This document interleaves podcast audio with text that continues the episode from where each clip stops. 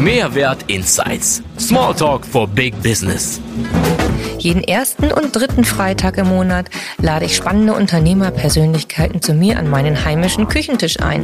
Bei Kaffee, Tee und Hamburger Gebäck plaudern wir über das Kurvendiagramm des Unternehmerlebens mit all seinen Auf und Abs, mit kleinen Anekdoten und großen Erkenntnissen.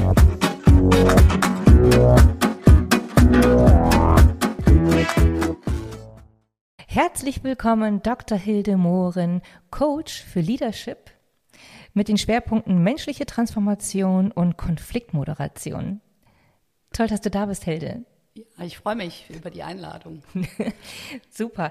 Ich möchte gleich mit dir tief einsteigen, weil du hast eine Menge in deinem Gepäck mitgebracht, was super spannend sein kann ähm, an Herausforderungen, ein, ein Werdegang, wie man aus einer wirklich starken Position, aus einem Konzern, also aus einer Position heraus mit einem sehr hohen Ansehen, sehr hohen äh, Managementfaktor, ähm, sich für einen anderen Weg entscheidet. Mhm. Magst du mal kurz ein bisschen was davon erzählen, wie du es, wie es dazu gekommen ist? Ähm, damals war es ja, sagen wir mal, ich glaube, du hast mir gerade erzählt, 2008 bist du ausgestiegen aus dem Konzern. Mhm. Und erzähl doch mal, was dich dazu getrieben hat. Ja, eigentlich hat das Ganze schon sehr viel früher begonnen, so um die Jahrtausendwende, also um die 2000er-Wende, Millennium-Zeiten.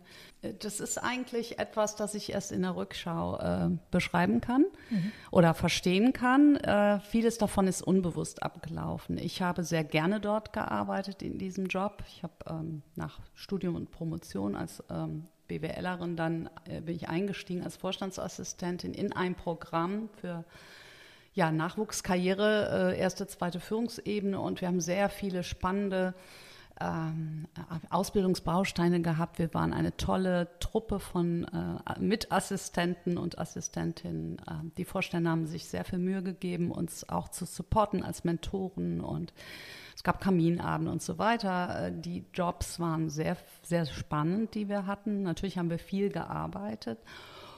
Und ich habe gerne dort gearbeitet und ja, ich glaube, gestartet, der, so der erste Moment war, ich habe für die damals Colonia, bevor das AXA wurde, äh, nach einem Merger, ähm, habe ich einmal so eine Co-Coach-Rolle nannte sich das. Die Vorstände waren Coaches für jeden Standort, die wollten ein bisschen unternehmerisches Denken in ihre Organisation bringen. Und da habe ich so diese Rolle bekommen, für einen Standort äh, das Coaching zu übernehmen. Wir sind dafür ähm, ein wenig auch ausgebildet worden. Es war so ein erstes Schnuppern und das hat mir sehr viel Freude gemacht, mit, den, mit der Leitung des Standorts zu arbeiten. Und äh, später war es dann so, dass ich gemerkt habe, ich habe große, so ein großes Ausgründungsprojekt geleitet. Das, ähm, ja, ich saß mit meinen Teilprojektleitern abends nach Feierabend und habe sie, heute würde man sagen, gecoacht. Damals war das noch nicht so inflationär, dieses Wort, oder eher unbekannt. Mhm. Und so ist das entstanden. Wirklich so die letzte Zündung ist gekommen, als ich selber mir Begleitung gesucht habe. Mhm weil ich gemerkt habe, ich möchte einfach meinen Weg noch mal so ein bisschen beleuchten, wissen, wo will ich hin im Leben und äh, ja, da ist dann Jetzt hast du ja gerade auch angesprochen, Entschuldigung, dass ich mhm. unterbreche. Jetzt hast du gerade angesprochen, Coaching war damals, also jetzt reden wir von über, vor über 20 Jahren in etwa ähm, noch nicht so ein Begriff. Es mhm. war also, ähm, wie nannte man das damals? Hat man also es war in den USA war es schon ja, ähm, aber ich meine, hier in Deutschland, aber hier in Deutschland war es noch sowas für, wenn die Top-Etage ganz äh, hinter verschlossenen Türen und sehr also es war noch nicht wirklich in aller Munde. Also der Begriff war, denke ich, schon der gleiche, aber es war wirklich etwas, was rar war und auch nur ganz wenigen Menschen ange äh, also zugeordnet wurde und oder ermöglicht wurde und es wurde auch nicht groß drüber gesprochen. Also mein damaliger Coach, äh, der leider schon verstorben ist, ein wunderbarer Kollege, äh, der hat damals gesagt, die, die Politiker und Vorstände, die parken ihr Auto, also mit, kommen mit Chauffeur, parken ihr Auto drei Straßen weiter, obwohl an seiner Tür wirklich nur der Name stand. Und äh, also es ist ihnen peinlich, sozusagen zum Coach zu gehen. Äh. Okay, also mit diesem Bild, da kommst du her, aus dieser da Zeit mit dem her, Coaching. Genau. Und, äh, und ja. hast dich dann ähm, als Frau muss man, darf ich auch mal dazu sagen, in einem äh, Konzern ähm, auf dieser Ebene äh, nur mit Führungskräften, Vorständen und so weiter zu tun habend, für einen ganz anderen Weg entschieden. Da waren, wie du auch schon eben angerissen hast, auch ein paar Dinge, die dafür verantwortlich waren. Es ist ja nicht vom Himmel gefallen, mhm. so eine Entscheidung. Das entwickelt sich ja mit der Zeit. Und ähm, manchmal sind ja auch äh, persönliche Dinge, die auch so ein, oder private Dinge, die auch so einen Anlass bieten können. Äh, manchmal sind es berufliche Dinge. Ähm, was waren das so bei dir für, für so weitere Eckpfeiler, wo du sagst, ja, ich würde sagen, sowohl als auch. Beruflich war es, ich habe ja einen sehr, sehr guten Draht zu den Vorständen gehabt und auch äh, als Frau damals noch die Meinung vertreten, Quote brauche ich nicht. Ich hatte nicht das Gefühl, ich werde benachteiligt. Ich hatte das Gefühl, der Himmel ist offen. Also das war es nicht. Das war jetzt nicht dieser Frust. Heute sehe ich das ein bisschen anders mit der, ne, dass, dass Frauen gefördert werden müssen, damit wir irgendwann Mixed Leadership haben.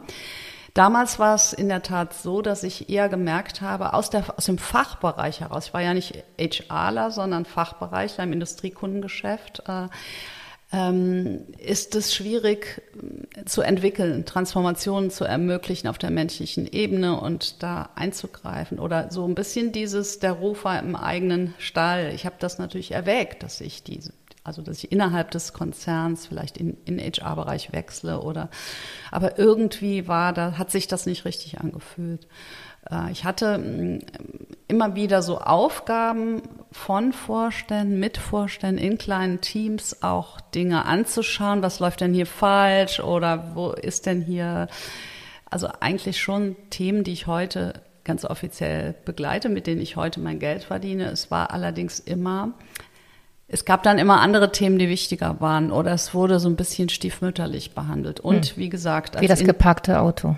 Ja, so ein bisschen. Drei Straßen weiter. Also das war sicher ein Aspekt. Und der zweite Aspekt war ähm, ein persönlicher, ein persönlich einschneidendes Erlebnis. Ähm, mein Vater ist ähm, 1996 an Knochenkrebs ähm, erkrankt und bin sechs Wochen äh, oder sechs Wochen später gestorben. Und das war sicherlich in der Rückschau. Damals war ich erstmal, äh, habe ich funktioniert. Mhm bin einen Tag nach der Beerdigung dann, also ich war sehr, sehr eng, eng dran, habe ihn sehr nah begleitet, habe auch gemerkt, mir ist im Moment mein Job mal kurz egal. Mhm.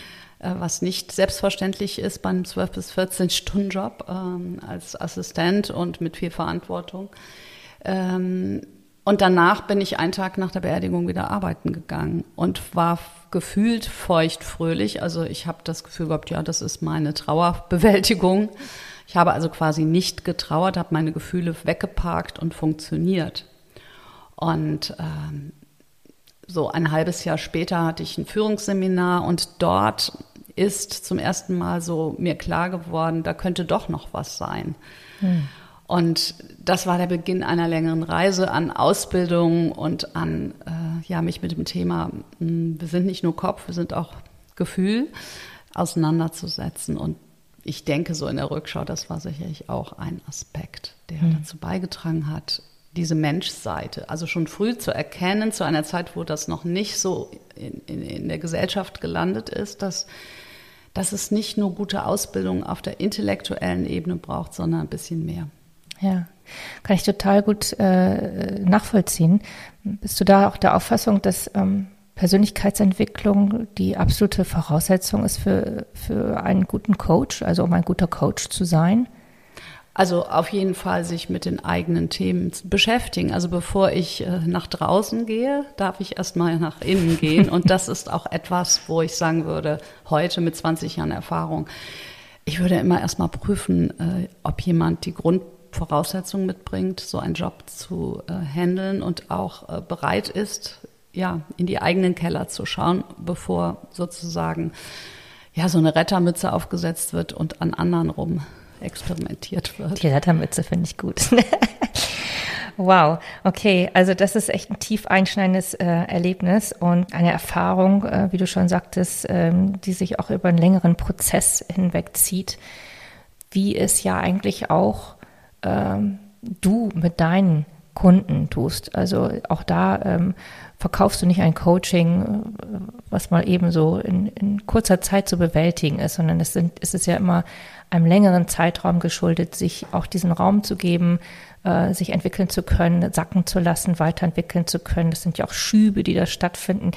Ich habe mal einen äh, sehr guten Coach gehört, also äh, ein richtig, eine, eine richtige Persönlichkeitsentwicklung, ähm, ein, ein richtig gutes Coaching, das bedeutet immer neun Monate. Es ist immer wie ein Rebirth. Mhm. So. Das ja. ist auf jeden Fall. Das kam übrigens von Gigi Sage, um das mal kurz anzumerken. Ah, ja, genau. ja äh, ich, hätte, ich dachte jetzt, Tony Robbins hätte ich jetzt ja. auch erwartet. Aber äh, ja, es ist einfach so, klar, ich kann äh, auch mal ein Thema haben mit meinem Mitarbeiter, mit meiner Kollegin. Und dann geht das ganz schnell in einem, einer Session. Aber wenn es um Entwicklung geht, dann ist es ein Transformationsprozess in der Regel. Und dann, dann ist das nichts, was ich so äh, mal eben schnell mache. Und das ist ja das Spannende Viele glauben, sie können die Abkürzung gehen. Hm. Also intellektuell für kluge Menschen etwas zu erfassen, das geht ziemlich blitzschnell. Und die Kunden, die ich begleite, sind in der Regel ja schnell denkende Menschen und haben das sehr schnell erfasst, wenn, wenn du ihnen was sagst. Ah, das ist dann aber nicht unbedingt integriert oder gelandet, das braucht dann schon ein bisschen länger. Und hm. dann kommt es eben an eine Ebene tiefer. Ne? Dann bin ich nicht mehr nur im Kopf und bei Modellen und mentalen Landkarten, die ich sehr wertvoll finde, aber die sind für mich ein Einstieg. Ne? Und äh, ja, insofern gebe ich dir recht. Was hast du denn, äh, also wo sagst du für dich, das war, ähm, du hast ja deine Entwicklung vollzogen, du hast äh, ein Angebote geschaffen, du hast auch was ganz Wertvolles anderes ähm, erzeugt, nämlich ich habe es jetzt mal eben gerade für mich ähm, etwas formuliert, so als ähm, ähm, 360-Grad-Coaching im Sinne von die Kopplung von Verstand und Gefühl. Ähm, wie würdest du das bezeichnen? Also bin, liege ich da so ein bisschen richtig mit meiner Formulierung oder ist das zu oberflächlich? Ich benutze Konzepte, mentale Konzepte wie jeder andere auch oder die meisten von uns. Und es ist gar nicht so sehr relevant, ob das jetzt das eine richtige Konzept ist, sondern es ist ja eigentlich nur eine Anschauungsmöglichkeit. Deshalb äh, für mich sind Gefühle etwas aus dem Hier und Jetzt, während Emotionen sozusagen unverarbeitete Gefühle aus der Vergangenheit für mich sind. Das ist auch eine Definitionssache.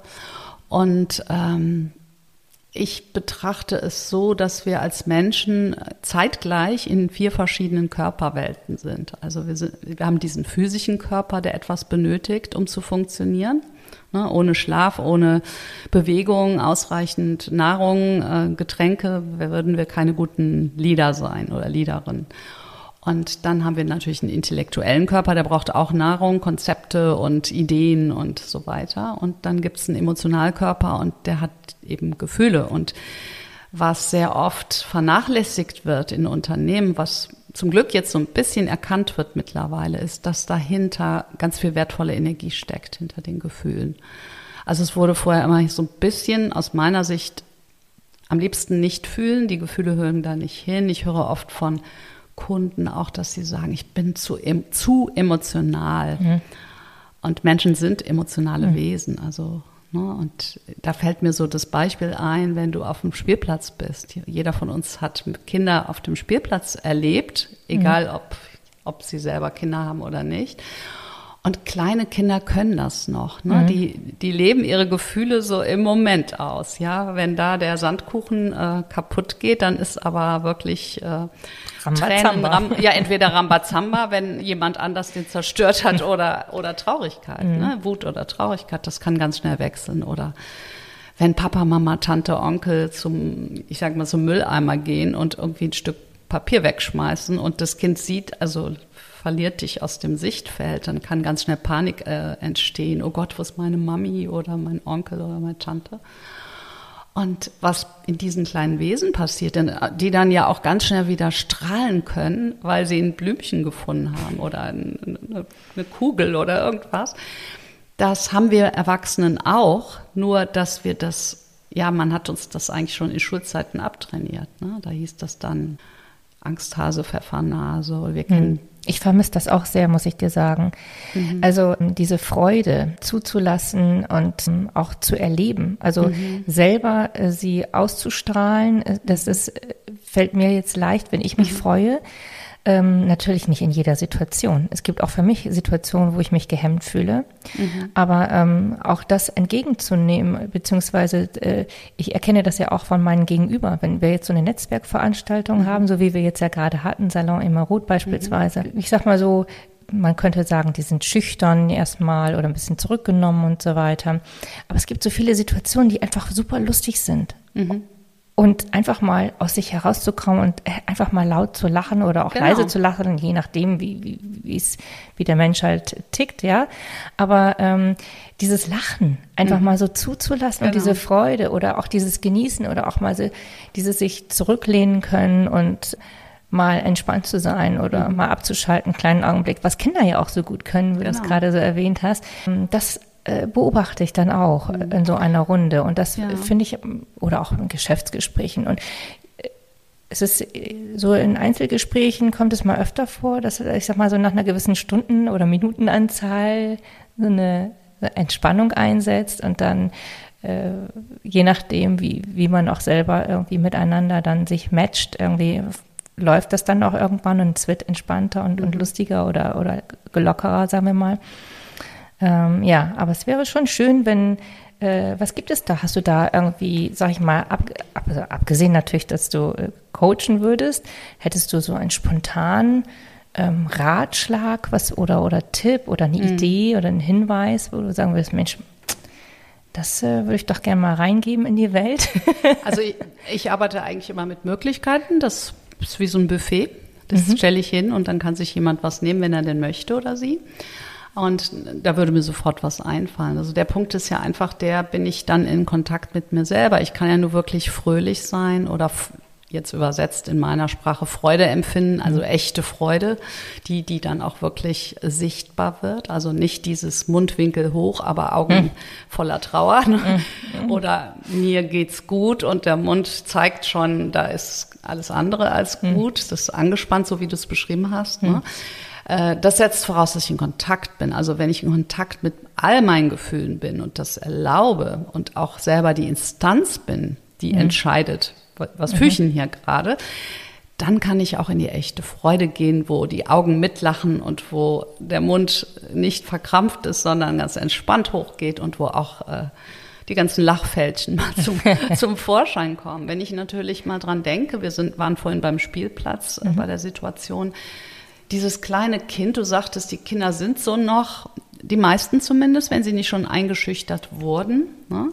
Und dann die, kommen die Systeme, die, das Schulsystem. Manchmal fängt das schon im Kindergarten an, dass Kinder dann, die vorher unbeschwert war, sehen, jetzt muss ich aber so, so oder so, ansonsten ist das hier nicht gewollt.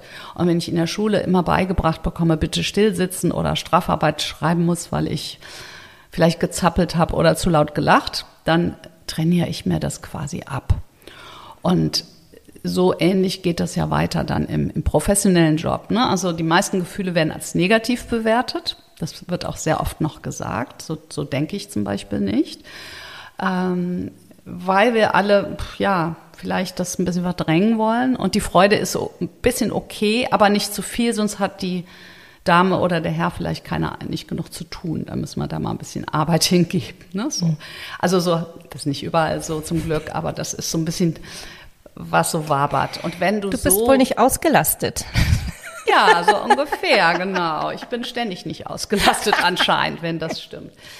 Das ist eben ein Glaubenssatz. Mhm. Ne? Und, ähm, und schlimm, nicht? Also ja, es ist traurig und äh, deswegen. Aber wir haben das alle äh, schon mal gehört. Ja, deswegen kam es mir spontan. Ja. Also das ist so, ne, ich sag mal von von zehn Coachings neunmal ein Teil, ne? so dass ich merke, die Menschen kommen, die sind, das sind gestandene Menschen und die haben ein bisschen wie verlernt ähm, zu fühlen oder in Kontakt zu sein mit ihren Gefühlen. Und ähm, ja, der erste Schritt ist, sich das wieder zu erlauben und selber die, die Hoheit darüber zu haben. Wie geht es mir hier gerade? Ne? Das überhaupt wahrzunehmen und, äh, und nicht eine Rolle zu spielen und zu sagen, gut, ne? ich drücke das alles weg. Hm. Und äh, im, ja, im, im Zweifel vielleicht auch rauszugehen. Erstmal, ich sage dann oft, gehen Sie doch zur Toilette, das darf jeder wenn sie das Gefühl haben, das überwältigt mich gerade. Mhm. Ne? Das ist ja so. Dann sitze ich im Meeting. Ich spüre vielleicht, weil ich so ich sage mal, gefühlstaub geworden sind. Die Taubheitsschwelle ist hoch. Ich spüre vielleicht, da ist, ich nenne es mal Störgefühl oder so ein Grummeln im Bauch, sagen, sagen Kunden oft. Aber ich weiß gar nicht, was ist das hier gerade? Und da einfach erstmal überhaupt nur wahrzunehmen, innezuhalten, einen kurzen Stopper einzulegen und sich das zu erlauben. Ich habe mal von einem ähm, äh, von einer äh, auch eben besagten Gigi Sage, äh, kann mhm. ich noch mal was anderes zitieren, fällt mir da genau dazu ein, was du sagst. Ähm, sie sagte, es ist so wahnsinnig wichtig, ähm, sich das Happy Baby wieder zurückzuholen.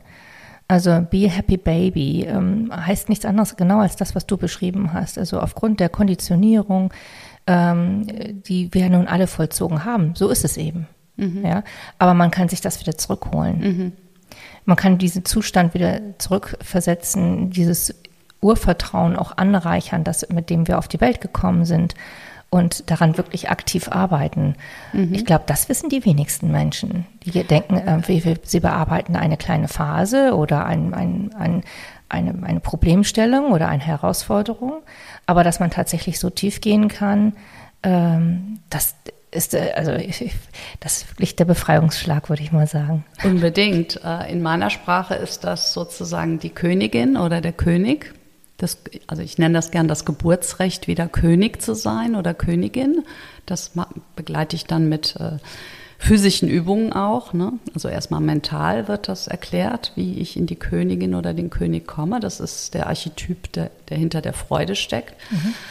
Und äh, auch in, bei den anderen Gefühlen, wenn ich die nicht bewerte als negativ, dann sind die ja kraftvoll. Also zum Beispiel die Wut, das ist die Macherenergie, die Unternehmerin, die Kriegerin auch, wenn ich, ich muss ja auch ähm, vielleicht mit Lieferanten verhandeln und eine Grenze setzen oder ne, da, da brauche ich unbedingt eine, eine professionell, einen professionellen Umgang mit meiner Wutenergie. Oder die Traurigkeit, das ist die, der Archetyp der, Kommunikatorin oder des Kommunikators. Und ich brauche einen guten Zugang dazu, einen, einen professionellen Erwachsenen. Ne? Ich gesagt natürlich nicht wie, wie auf dem Spielplatz, wir verhalten uns wie die Kinder, sondern was uns leider in der Schule und in der Uni und überall nicht beigebracht wird oder in Ausbildung ist, wie, wie gehe ich denn ganz natürlich erwachsen mit dem Fühlen um? Und wenn ich diese Energie freisetze, dann entstehen bessere Gespräche zwischen Kollegen, zwischen Chef und, und, und Mitarbeiterin oder Mitarbeiter und äh, Chefin. Ähm, und das ist eine ganz wertvolle Ressource. Und wenn die Unternehmen das erkennen oder erstmal die Führungskraft oder die Person, die zu mir kommt, dann ist schon der erste Schritt in Richtung König oder Königin, weil wenn ich, wenn ich dann mir erlaube, auch diese vermeintlichen negativen Gefühle als etwas, als neutrale Information zu sehen und, und anzunehmen, dann komme ich ja auch wieder in meine Kraft. Und äh, die Angst zum Beispiel, da, da bringe ich mir das Beispiel der Schauspieler. Also Lampenfieber ist auch eine Form von Angst. Und ich weiß, dass manchmal sehr erfahrene Schauspielerinnen oder Schauspieler noch sagen, ah, wenn dieses Lampenfieber doch mal nicht wäre. Das habe ich jetzt, ich mache das seit 60 Jahren oder 50 Jahren und immer noch ist da dieses, diese Angst. Und mhm. die braucht es, weil dahinter ist der Archetyp des Gestaltenden, Kreativen.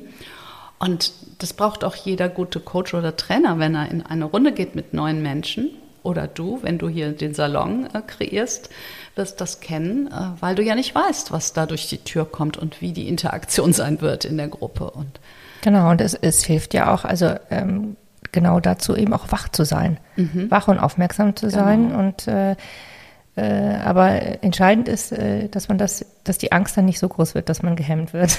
Genau, also wenn ich Angst vor dem Fühlen habe, ne, dann ist das ja wie, manchmal ein bisschen wie eine Todesangst. Und dann ist ja. natürlich wie das Pferd vor, vor dem Hindernis. Mhm. Und dann kann keine Happy Baby-Stellung entstehen, dann kann auch keine Königin äh, dabei rauskommen. Das heißt, ich muss erstmal, und deshalb, du sagtest vorhin Prozess. Mhm eine solche Begleitung, je nachdem, wo jemand steht und wie viele Jahre da schon Gefühlsverbot war. Mhm.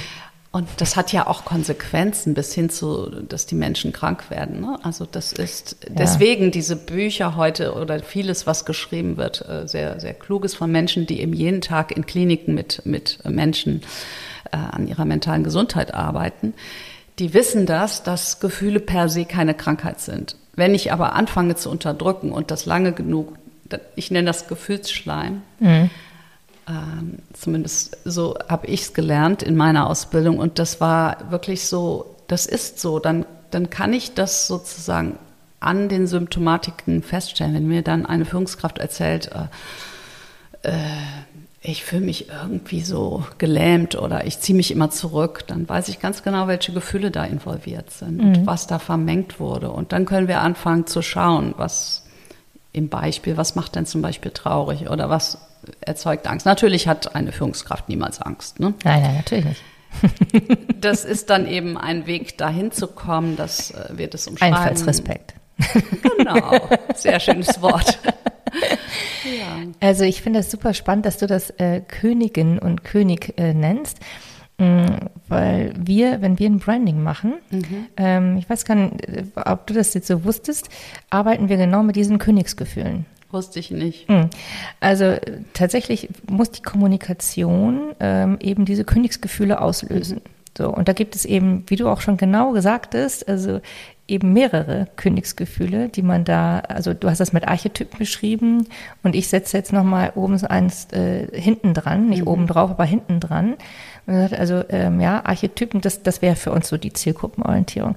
Aber ähm, die, die Gefühle, ähm, da gibt es eben auch äh, etwas mehr als eine Handvoll Königsgefühle, die gelebt werden wollen.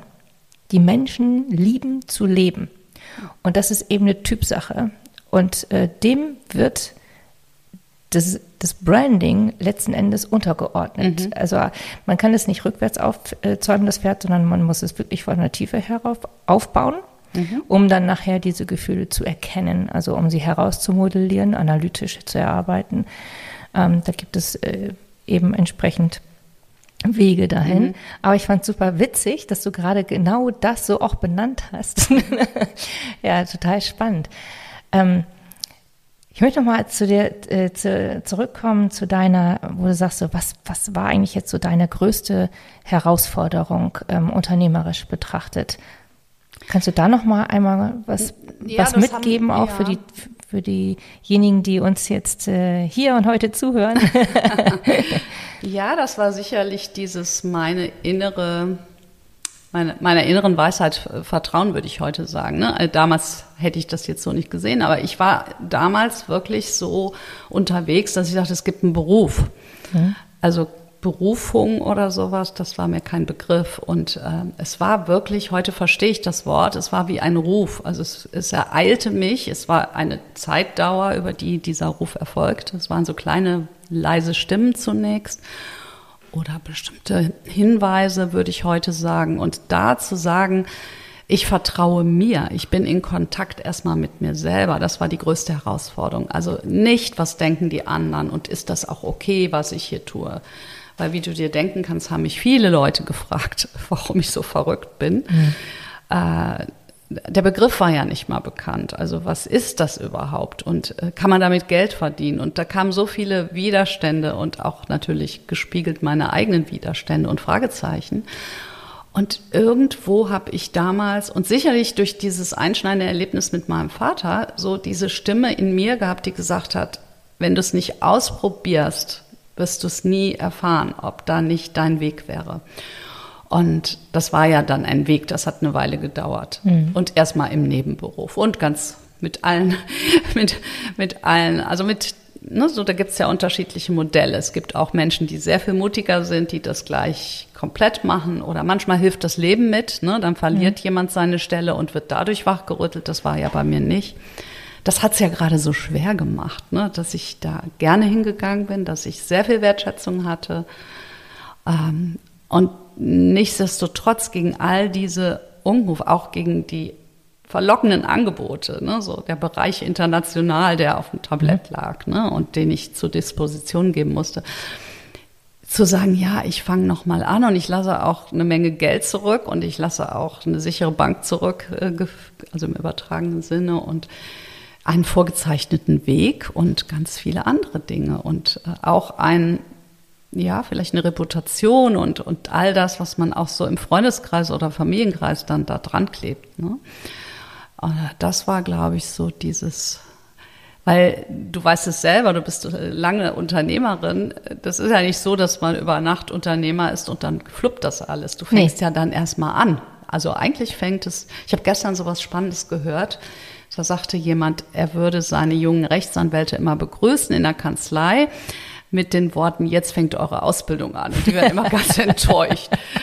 Und so ähnlich ist das ja auch. Alte ne? Schule. Ne? Also ich habe bei null, also gefühlt wieder bei Adam und Eva angefangen, durfte erstmal auch eine, also ich sage immer, das Angestellten-Sein oder die Angestellten-Denke loslassen lernen. Das fing mhm. beim 9 to 5, also ich habe ja nie 9 to 5 gearbeitet, aber Montag bis Freitag. Und nur so diese Denke loszulassen. Wobei, also dieses hohe Maß an Verantwortung, das hat, wurde dir ja schon vorher abverlangt. Mhm. Definitiv, sonst hättest du auch nicht diese Positionen dann bekleidet. Mhm. Ähm, das war ja schon mal sehr hilfreich, würde ich mal sagen. Und ähm, der Mutfaktor, äh, äh, der wohnte dir auch definitiv inne, den hast du dir nicht erst angeeignet. Also ich würde mal schon sagen, dass das war. Und dieses Reflexionsvermögen, was du sagtest, also in sich zu gehen und auf die innere Stimme zu hören. Mhm. Also die Kombi aus, ähm, aus einem hohen Verantwortungsgefühl, Mut und, und Reflexion, äh, würdest du sagen, damit kann man, das wäre schon mal so eine gute Grundausstattung, um, um so eine Herausforderung zu meistern? Mit Sicherheit und auch da ist nicht alles Gold, was glänzt. Auch hm.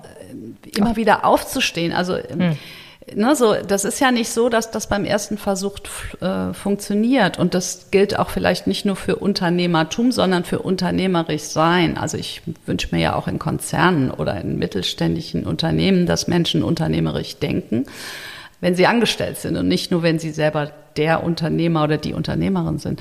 Also unternehmerisch sein bedeutet ja auch wirklich etwas unternehmen. Mhm und mal einen ersten Schritt tun. Und das ist es vielleicht. Ich war schon immer ein bisschen abenteuerlich. Pippi Langstrumpf war schon immer meine, meine Figur der Kindheit. Äh, ich habe sicher schneller hier geschrien als andere und äh, war bereit, mir da auch mal, äh, keine Ahnung, so ein bisschen, ja, ein Feedback zu holen, was nicht immer angenehm war. Nichtsdestotrotz auch da zu sagen, ich gebe nicht sofort auf und wenn eine, ein Weg nicht funktioniert, dann schaue ich nach dem nächsten. Das mhm. ist vielleicht etwas, was ich. Also wir packen noch in diesen Koffer hin zu Hartnäckigkeit, Ausdauer, ja. auf jeden Fall definitiv. Ja, und Leben, eine Offenheit, ich würde sagen eher, also Hartnäckigkeit sicher äh, ist mir also, fast zu hart, mhm. sondern ich würde heute eher sagen, so ein bisschen weiblicher, ähm, ein, ein lebenslanges Lernen. Mhm. Also Lernbereitschaft, Entwicklungsbereitschaft, das ist das. Neugierde. Neugierde, mhm. ja. Wissbegierigkeit mhm. auf allen Ebenen. Mhm. Das Ausprobieren. Also ich wusste damals ja auch nicht, wie komme ich denn jetzt an Kunden. Also das ist ja so ein Teufelskreis, wenn du neu bist, du hast noch keine Referenzen, glaubst aber diese zu brauchen, um einen Kunden zu bekommen. Und dann ist, wird das so zum Teufelskreis. Wo soll ich denn anfangen? Oder mhm. dann setzt du dich hin und sagst, ja, ich brauche erstmal einen Flyer oder Meistens ja. kommt ja, ich brauche jetzt mal eine Ausbildung und ich hatte ja schon ganz, ganz viele und ich werde nie vergessen, wie besagter Coach äh, ne, so damals zu mir sagt, der, der hat selber Ausbildung verkauft, der hatte ein tolles Institut. Also ich hätte sofort bei ihm gebucht. Und der hat mir Ausbildungsstopp erhalten. Er hat gesagt, Ihr Rucksack ist so randvoll, Sie haben schon so viel gemacht, Sie fangen jetzt erstmal an und dann legen Sie ganz gezielt nach. Natürlich sehr clever. Gab ja. es ganz viel Basisarbeit, aber das war wichtig, dieser Hinweis, weil ich glaube, das ist so ein Phänomen, was viele von uns haben. Erstmal, das so, bevor ich den Mut habe, loszulegen, ja, die Ausrede, ich brauche noch dies. Das ist jetzt kein Plädoyer gegen Ausbildung. Ich bin selber gut ausgebildet. Mhm. Nur, wenn es ein, also ich sage heute, jede Ausbildung sollte dann auch in Umsetzungsenergie folgen. Also mhm. ne, das muss ja auch geübt werden, was ich da lerne. Und äh, das ist, glaube ich, etwas, was ganz wichtig ist, gerade am Anfang. Einfach mal machen. Ich Sehr erinnere gut. einen Kollegen, der sagte, ja, ich gehe da, ich gehe da ohne große Konzepte rein und äh, ich jongliere da äh, große Säle mit 50 Leuten und ich habe ihn bewundert damals und habe gesagt, wie machst du das? Ne? Du bist immer so leichtfüßig unterwegs. Und er sagte, du Hilde, glaub mir, die ersten zwei Jahre habe ich also auch an meinen Konzepten geklebt aus den Ausbildungen und dann wurde das immer weniger angstbesetzt und du kannst es nur machen. Also du kannst es nur lernen, wenn du Workshops machst. Und ich habe mittlerweile hunderte gemacht, so, so hatte er dann berichtet. Und ich wollte es wirklich nicht glauben. Und heute kann ich das bestätigen, egal ob du jetzt One-on-One -on -one arbeitest mhm. oder. Ja, und ähm, äh, es wird ja oft gesagt, äh, beziehungsweise es gibt ja auch gerade Statistiken darüber, dass Frauen noch viel mehr äh, sich gerne vorbereiten und, und äh, abhängig sind äh, von, ich sag mal, von ihrem Glauben abhängig zu sein von ihrem Notendurchschnitt oder von ihrem Abschluss oder von den Ausbildungen oder und so weiter.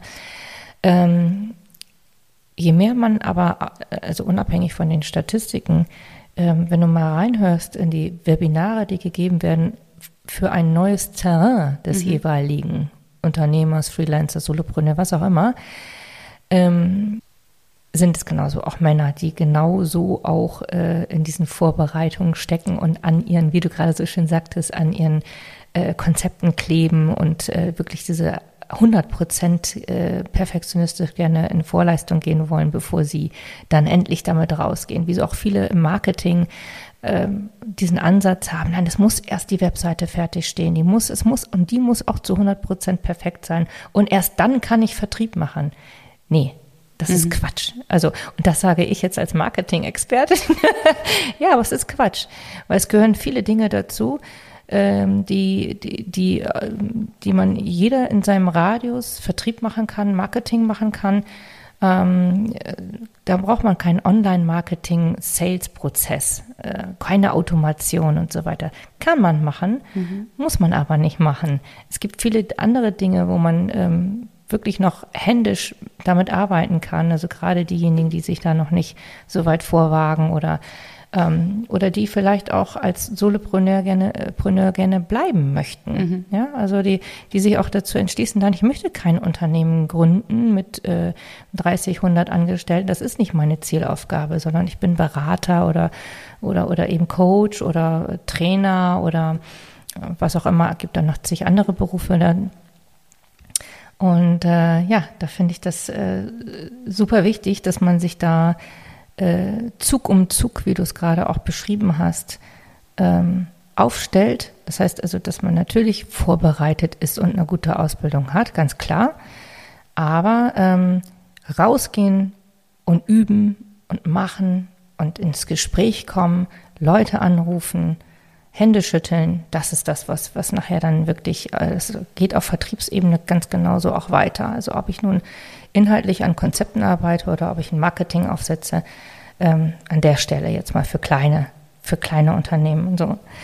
Ja, jetzt habe ich viel geredet, aber ich war gerade bei, meinem, bei meinem eigenen Wort hängen geblieben, äh, nämlich das, der Perfektionismus.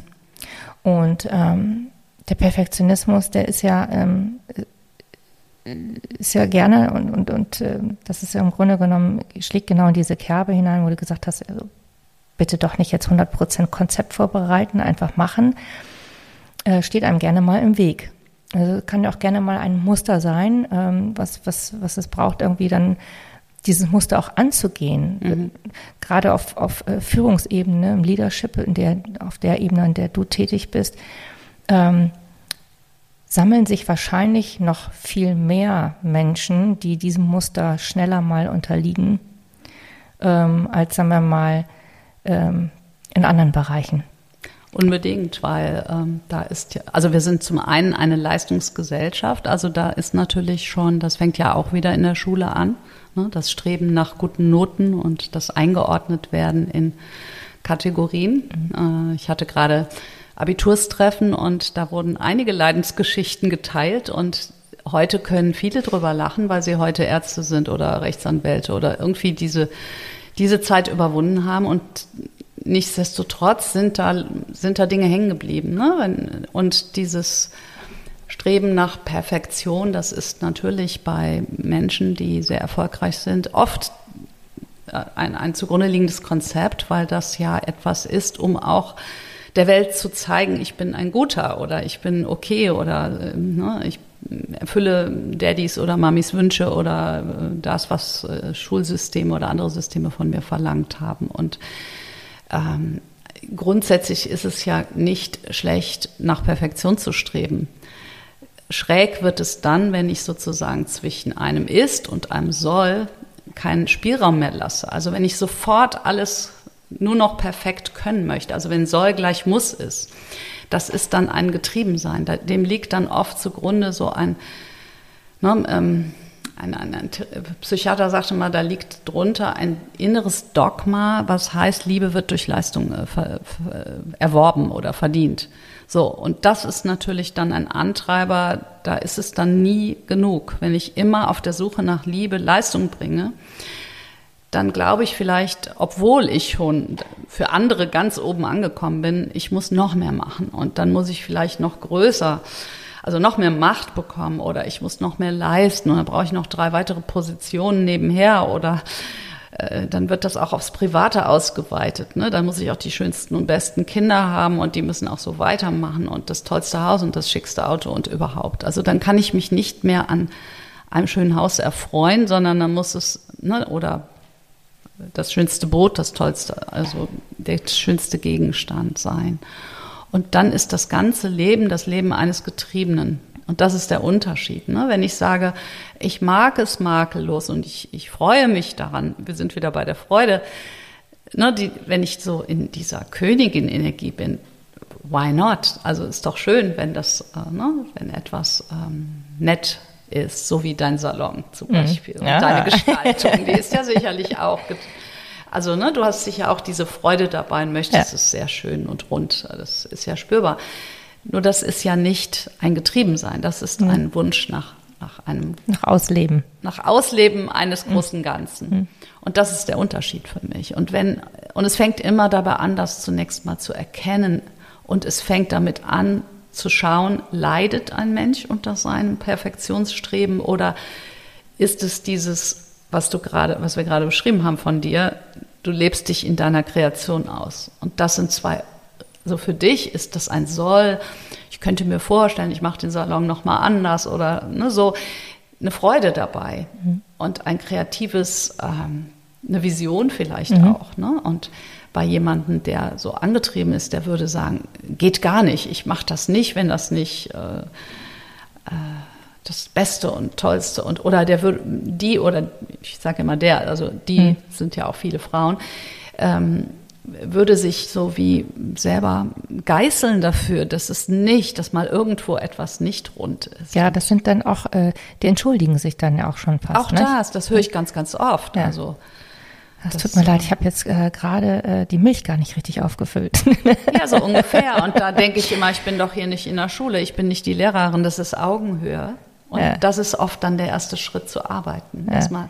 genau, und das Augenhöhe ist dieser Hemmschuh, ne? Das ist das, was ja. ich jetzt meinte auch, ja, genau. Mhm. Ja, das ist auch so Zentrum abgeben. Dann versucht jemand, mich zur Autorität zu machen, die ich gar nicht haben will. Mhm. Also ich arbeite ja mit erwachsenen Menschen auf Augenhöhe und die Verantwortung für diese Schritte, die sie gehen, tragen sie ja selber. Ich mhm. kann ja nur Begleiter sein und helfen, Türen zu öffnen.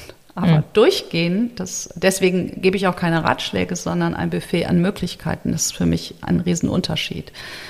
Äh, und ob das dann umgesetzt wird oder nicht, das entscheidet die Person selber.